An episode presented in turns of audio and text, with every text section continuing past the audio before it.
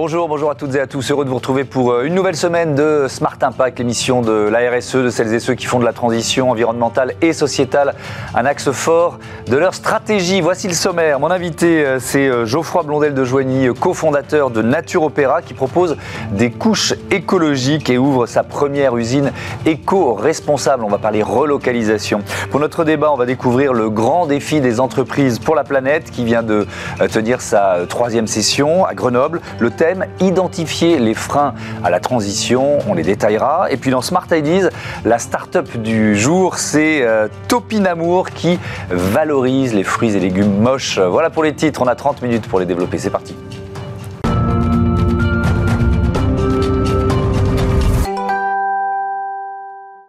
Bonjour euh, Geoffroy Blondel de Joigny, bienvenue. Vous êtes donc le cofondateur de Nature Opéra. Alors, il faut revenir à l'origine parce que l'histoire est, sympa. C'est d'abord une histoire d'amitié, c'est ça? Exactement. Voilà mon associé Kylian Oney. Nous avons euh, euh, passé toutes nos vacances sur les plages Malouine.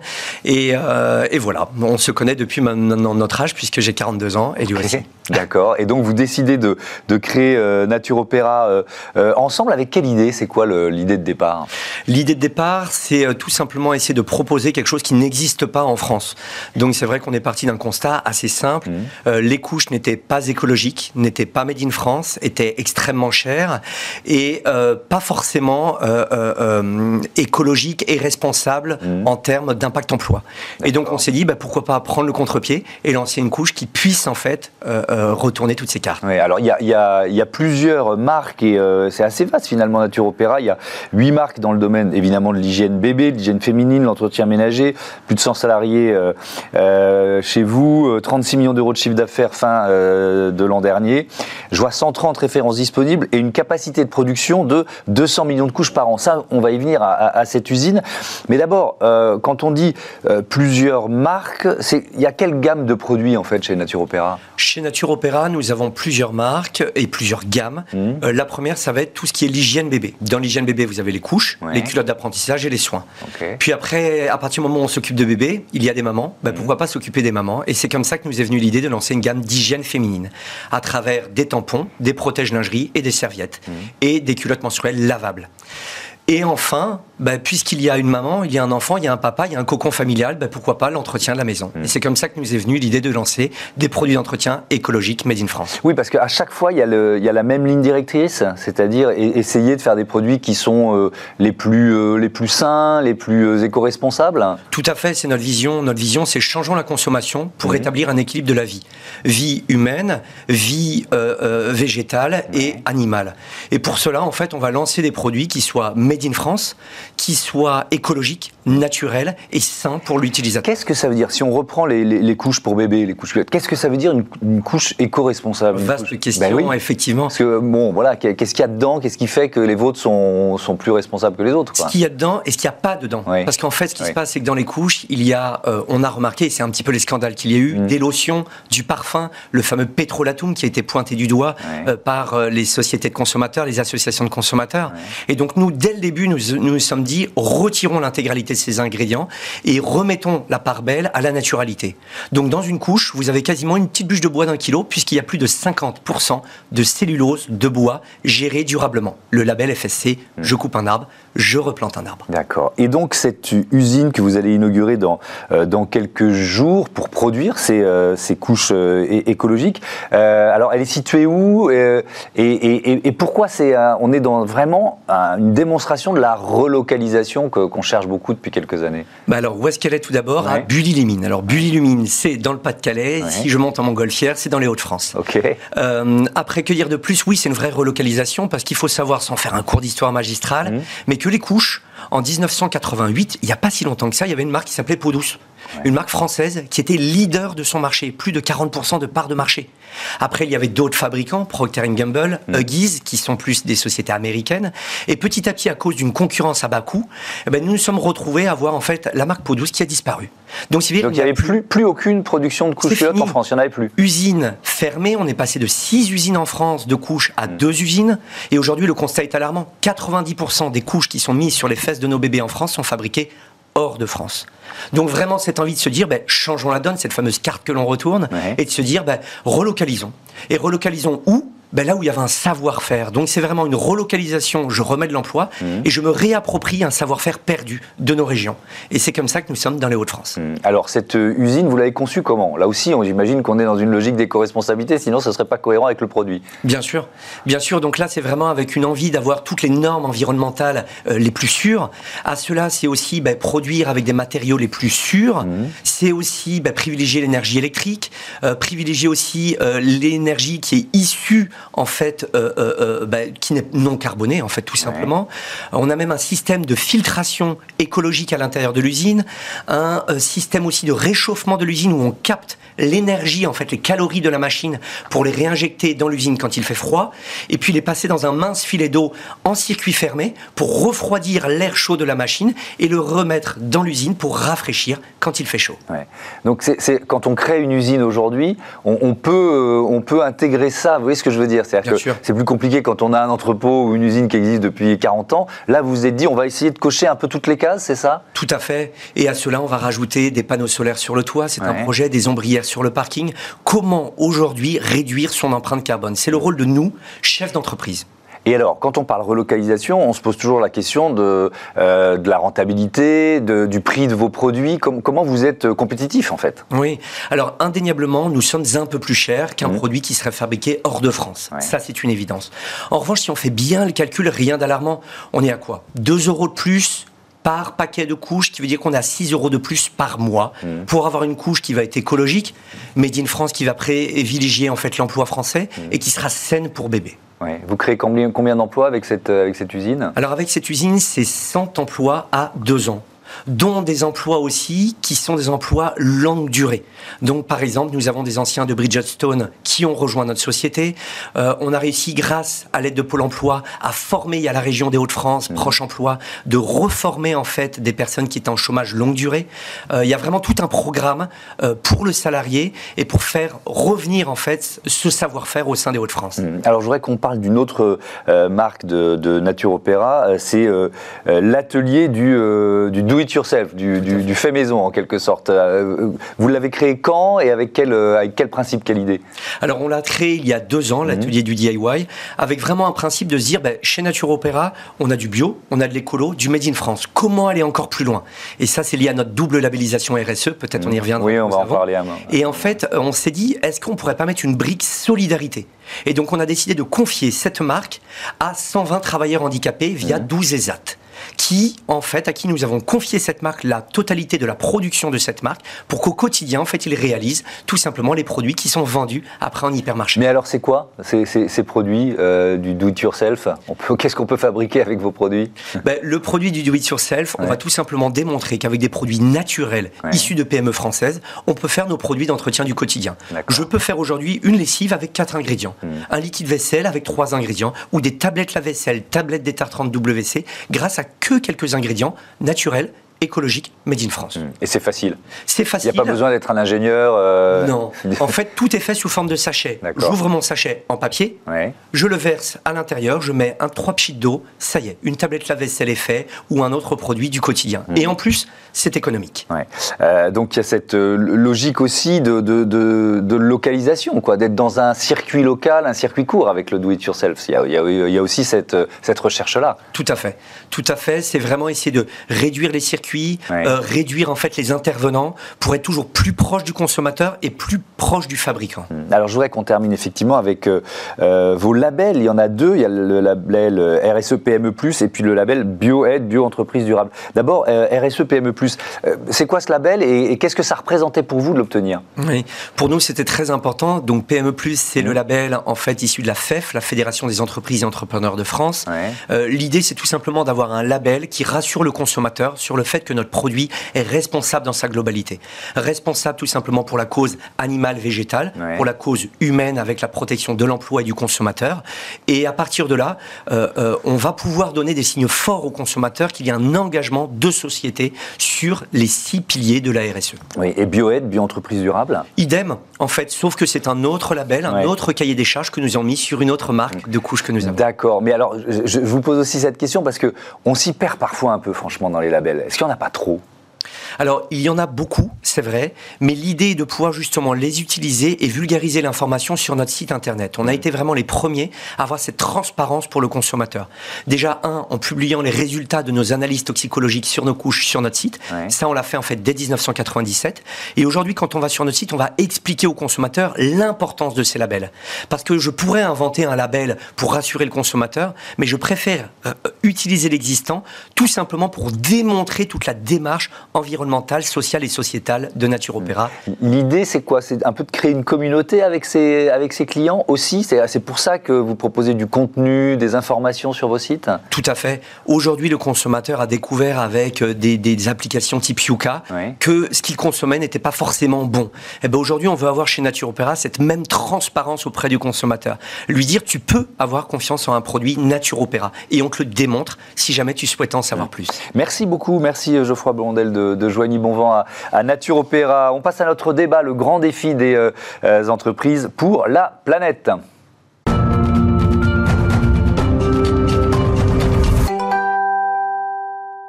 Et je vous présente tout de suite euh, mes invités, les invités du débat euh, de ce Smart Impact. Virginie Resson-Victor, bonjour, bienvenue. Vous êtes la cofondatrice du Grand Défi des entreprises pour la planète. Et Valérie David, bonjour, heureux de vous retrouver sur ce plateau, directrice du euh, développement durable du groupe EFAGE, qui est l'une des marraines, on va dire, de, cette opération. On peut dire ça comme ça. Allez, une question de présentation pour démarrer. C'est quoi ce, ce Grand Défi des entreprises pour la planète? Alors, c'est une initiative de démocratie participative euh, qui a pour objet de permettre à une centaine d'entreprises, et on pourra revenir dessus, mmh. d'élaborer euh, des propositions pour accélérer la transition écologique des entreprises. Mmh.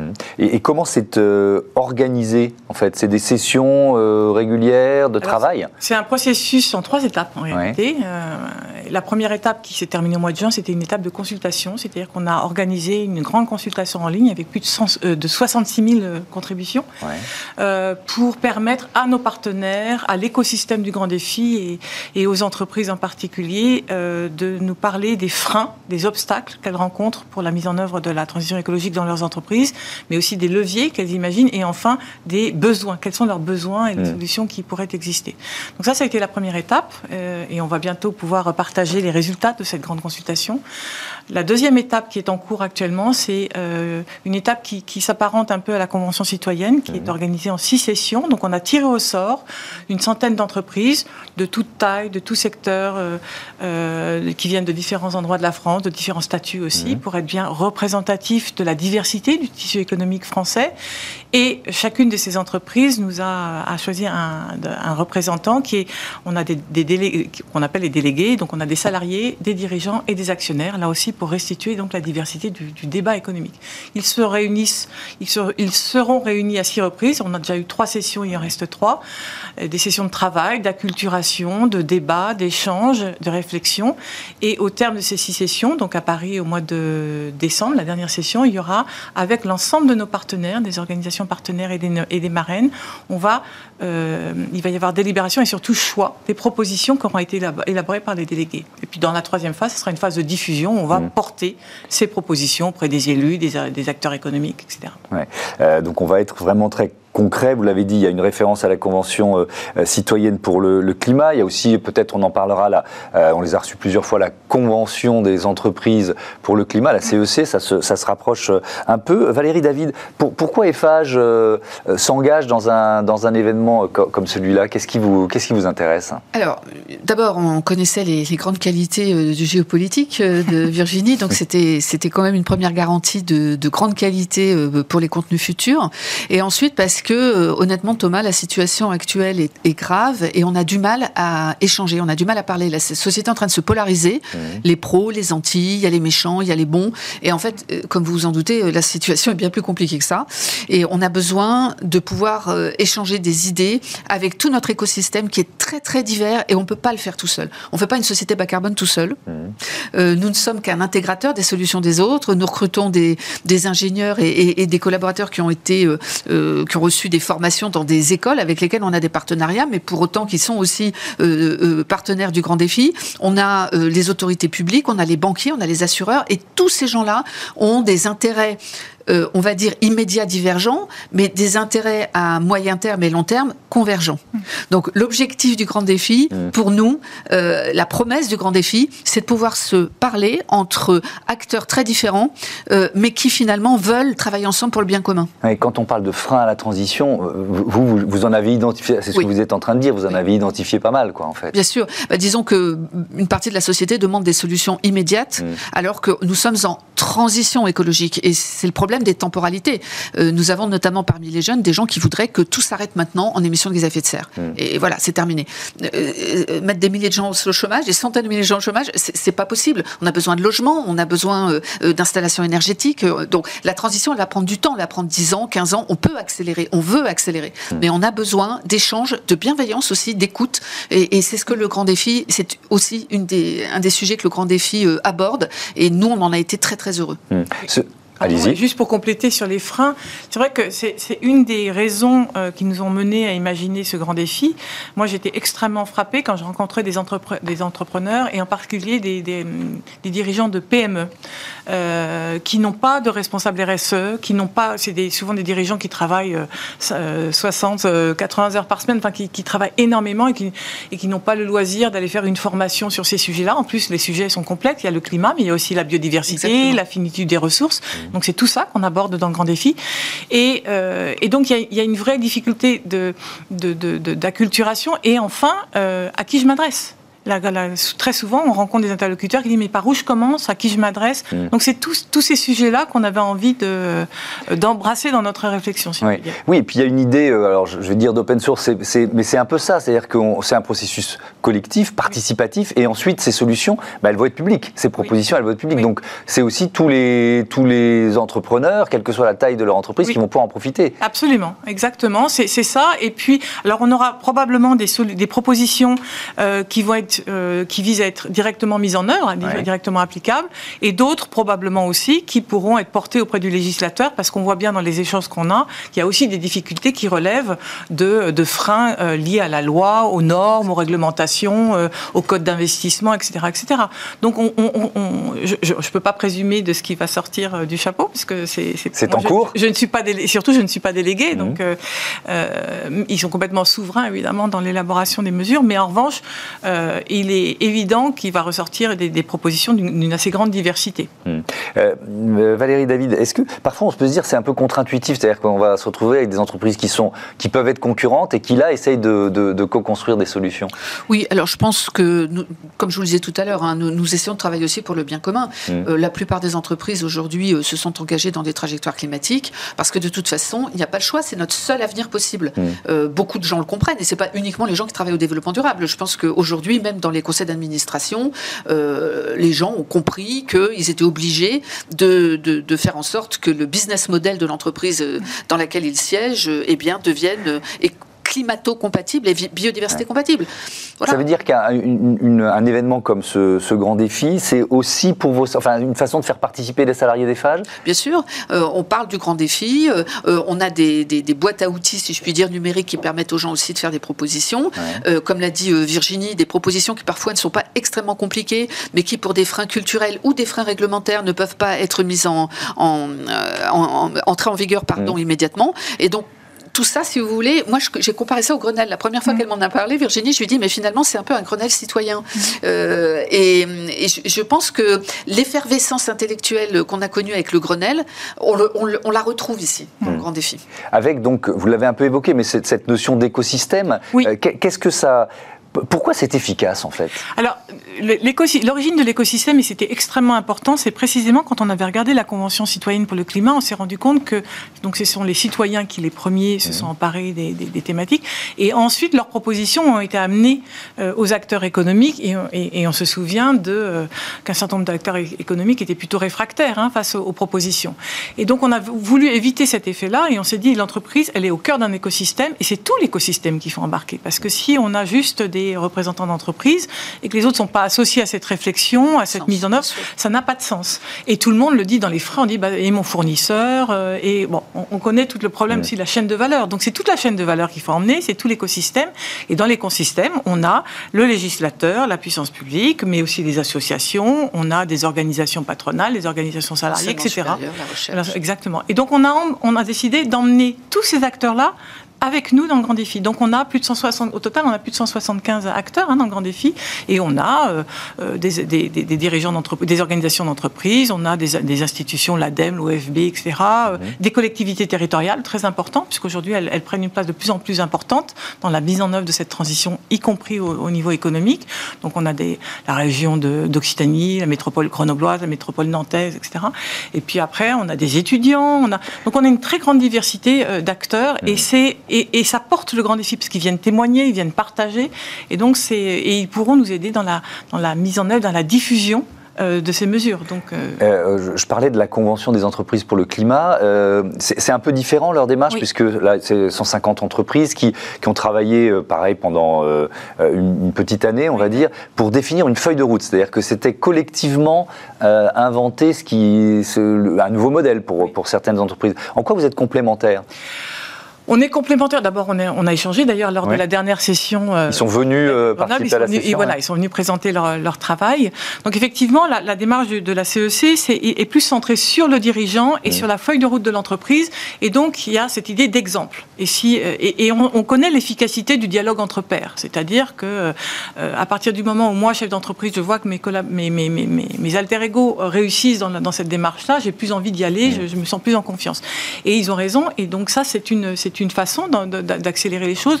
Et nous, on a, on a choisi une, une, façon plus systémique, y compris pour embarquer les salariés et les actionnaires. Parce qu'on voit bien aussi que dans les freins, il y a cette problématique de euh, euh, chacun remet, euh, confiant à l'autre la responsabilité de, comment, de, tirer le premier, si je puis dire. Mmh. les actionnaires, les dirigeants en particulier. Donc, il fallait embarquer tout le monde. Et donc, c'était une, c'est une démarche complémentaire au sens où elle, elle vise le même objectif, l'accélération, mais elle en, en l'emprunte deux voies différentes. Et la nôtre est peut-être plus en. L'intelligence collective est sans doute quelque chose qui est très commun. En mmh. revanche, il y a l'aspect tirage au sort, démocratie participative qui est peut-être un peu plus accentué quand même dans le grand défi. Euh, Valérie David, vous êtes également en charge de, l'innovation euh, transverse euh, chez, chez EFAGE. Est-ce que c'est aussi ce que vous recherchez avec ce grand défi, des réponses qui peuvent être technologiques? Alors, pas forcément Pas forcément, même si euh, on peut rencontrer effectivement des startups, euh, euh, des jeunes ingénieurs qui ont des idées ou des gens non ingénieurs qui ont des idées. Ceci dit, vous savez, Thomas, pendant, en préparant cette émission, là j'attendais, je, je, rencontrais une jeune femme que vous allez recevoir juste après, mmh. qui a monté une, une entreprise absolument géniale. Bah, je l'aurais jamais rencontrée sans passer dans Bismart. Donc peut-être que quelque part, Bismart pourrait faire partie aussi de l'écosystème du grand défi, vous voyez. Donc l'intelligence, elle est partout c'est d'ailleurs la seule euh, euh, ressource, si vous voulez, qui est infinie et, peut-être inépuisable. Donc euh, voilà, c'est un peu mon mot de conclusion. Mm. nous, on est preneurs d'intelligence partout. On n'a pas la prétention ni de tout savoir, ni de tout faire tout seul. C'est peut-être d'ailleurs parce que trop de gens ont eu cette illusion qu'on en est là aujourd'hui. Mm. et également, une foi irrépressible dans le progrès technologique, alors que le retour à la sobriété montre aussi que le progrès technologique n'est pas tout. il l'est peut-être pour la médecine, il est peut-être pour un certain nombre de sujets, mais certainement pas pour euh, mieux construire ou, mieux manger. Mm, merci beaucoup. Merci à toutes les deux d'être venues nous, nous présenter ce grand défi euh, des entreprises pour la planète. Alors effectivement, on passe euh, à notre rubrique Startup et cette entreprise dont vous parlez, elle nous propose de déguster des fruits et légumes moches.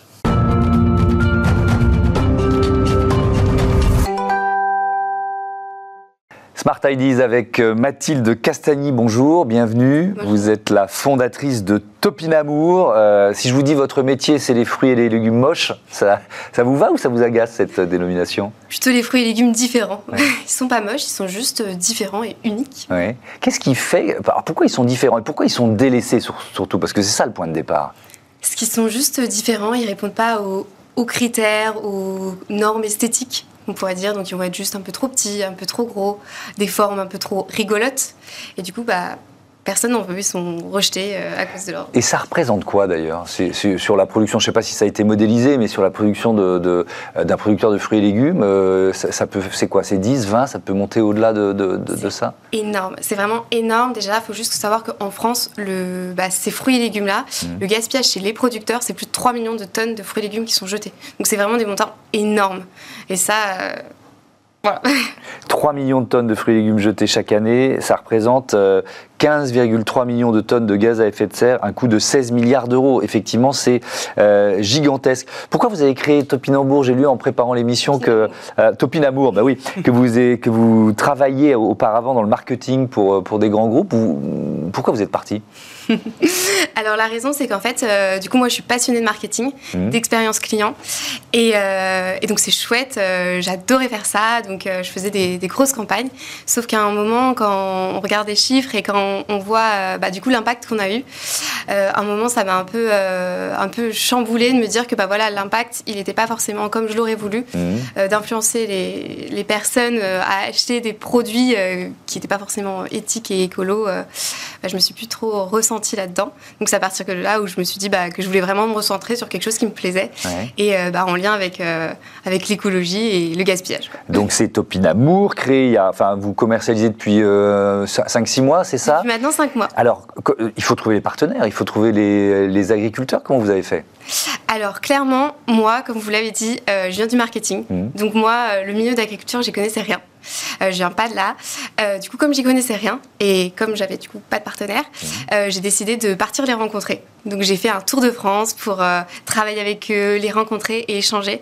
Et c'est à partir de là déjà que j'ai vu le métier, j'ai vu la problématique et surtout bah, je les ai rencontrés et j'ai commencé à développer bah, mon réseau pour avoir ces partenaires. Donc ça veut dire là, là, on voit des il y a jus de pomme. c'est quoi dans le C'est des alors du coup on a des jus de pommes. donc là on répond à une problématique d'un producteur qui avait des trop petites pommes à cause du gel. Donc euh, trop petit, personne n'en voulait. Donc nous, on lui a racheté 3 tonnes et on a fait des jus de pommes, euh, donc des jus de pommes en petit et euh, jus de pommes okay. Et là, cet été, donc il a fait trop beau, en même temps il a trop plu. Mmh. Donc on a des tartinades tomates aubergines et on a d'autres?